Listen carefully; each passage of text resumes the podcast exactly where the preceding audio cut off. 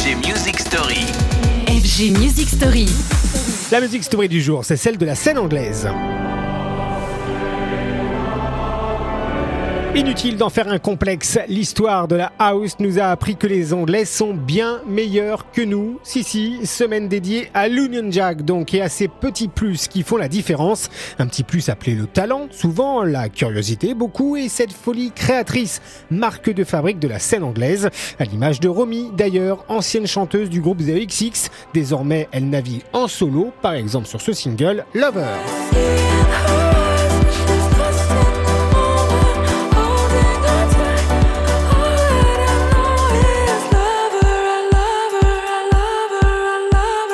Une voix forte et vaporeuse qui n'est pas sans rappeler, vous en conviendrez, celle de London Grammar. Romy, c'est cette singularité de la scène anglaise, cette faculté à innover, à plonger dans un univers club, queer, underground pour s'abreuver. Pas étonnant donc que le chemin de l'artiste ait croisé euh, celui de Fred Again, autre star montante de la scène british, avec qui elle a enregistré le très beau single Strong, qui figure d'ailleurs au track listing de son premier album, j'ai nommé.